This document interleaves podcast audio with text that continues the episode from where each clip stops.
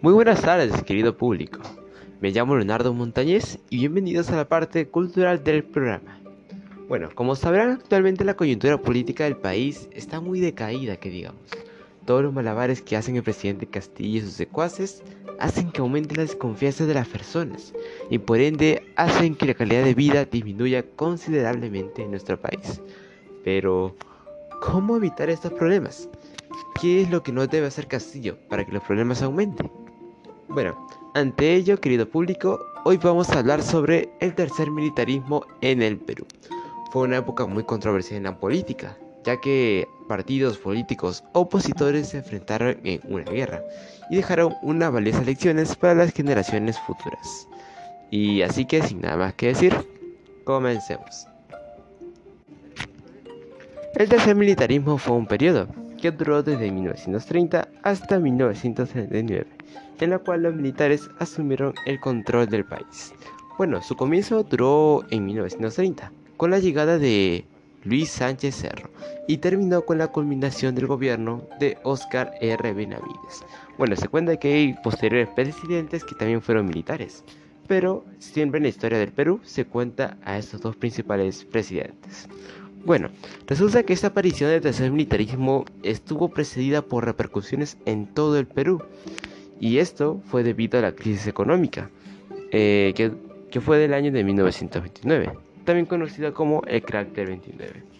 Bueno, a esto se, unió el cansancio tras los 11 años de la dictadura de Leguía, en los que la inestabilidad, la represión y la corrupción fueron moneda del día a diario de todos los peruanos. No obstante, Sánchez Cerro no significó un gran cambio en estos aspectos que digamos. Su ideología, la cual era muy cercana al fascismo europeo, los llevó a prohibir partidos políticos y a reprimir a los opositores. Técnicamente quería tener todo el control del país sin ningún opositor ideológico. Y fue por esto que la atención de todo el país fue aumentando progresivamente. Bueno, a continuación nombraré un par de características de su gobierno. Eh, él otorgó el derecho a las mujeres de participar en las elecciones municipales. También aprobó la constitución de 1933 eh, además, reprimió actos subversivos como el de Trujillo, en el cual el APRA y sus manifestantes se enfrentaron contra todo el ejército. Lamentablemente es uno de los peores episodios de la historia de todo Trujillo. Bueno, también eh, fue el que mandó a construir la carretera central y el banco industrial. Y por último, bueno, este no es un dato que hizo, este no es una acción que hizo, pero es un dato interesante resulta que fue asesinado en el hipódromo de Santa Beatriz el 30 de abril de 1933 por un manifestante.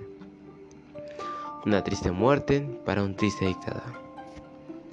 Bueno, seguido de él, este, siguió el gobierno de Oscar R. Benavides, el cual intentó suavizar un poco más la situación que llevaba de todo el Perú y emprendió un par de actividades sociales para mejorar esto. Estas medidas sociales fueron como la liberación de la presa nacional y también la liberación de varios líderes políticos, un poco para suavizar las relaciones que existían en todo el Perú. Bueno, a continuación veamos un par de hechos importantes del gobierno de Oscar Benavides. En primer lugar, mandó construir el Palacio de Gobierno, el Palacio de Justicia y remodernó la Plaza de Armas. Bueno, así es, queridos amigos. Fue Oscar Benavides el que construyó el Palacio de Gobierno y no fueron los colonos españoles como cree Castillo. Bueno, él también inició con el crédito externo en el Perú. Además, construyó la carretera panamericana, muy usada actualmente. Eh, también promulgó el Código Civil en 1936 y por último reabrió la Universidad Nacional Mayor de San Marcos, también conocida como la Decana de América, en 1935, a raíz de que Sánchez Cerro la había cerrado. Bueno, como hemos podido observar, ambos gobiernos reflejan dos caras de la misma moneda.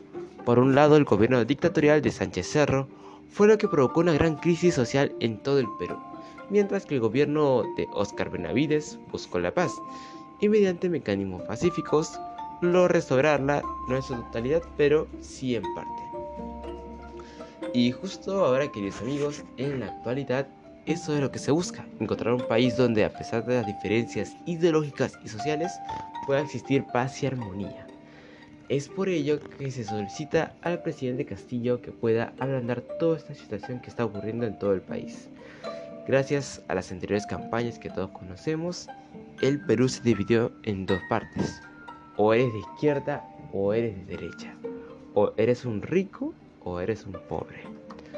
Todo depende de cómo el gobierno de Castillo maneje al Perú. Y es por eso, queridos amigos, que invitamos al presidente Castillo a que pueda mejorar toda la situación actual. Muy bien, esto ha sido el programa de hoy día. Le damos muchas gracias por haber escuchado toda esta radio y nos vemos a la próxima.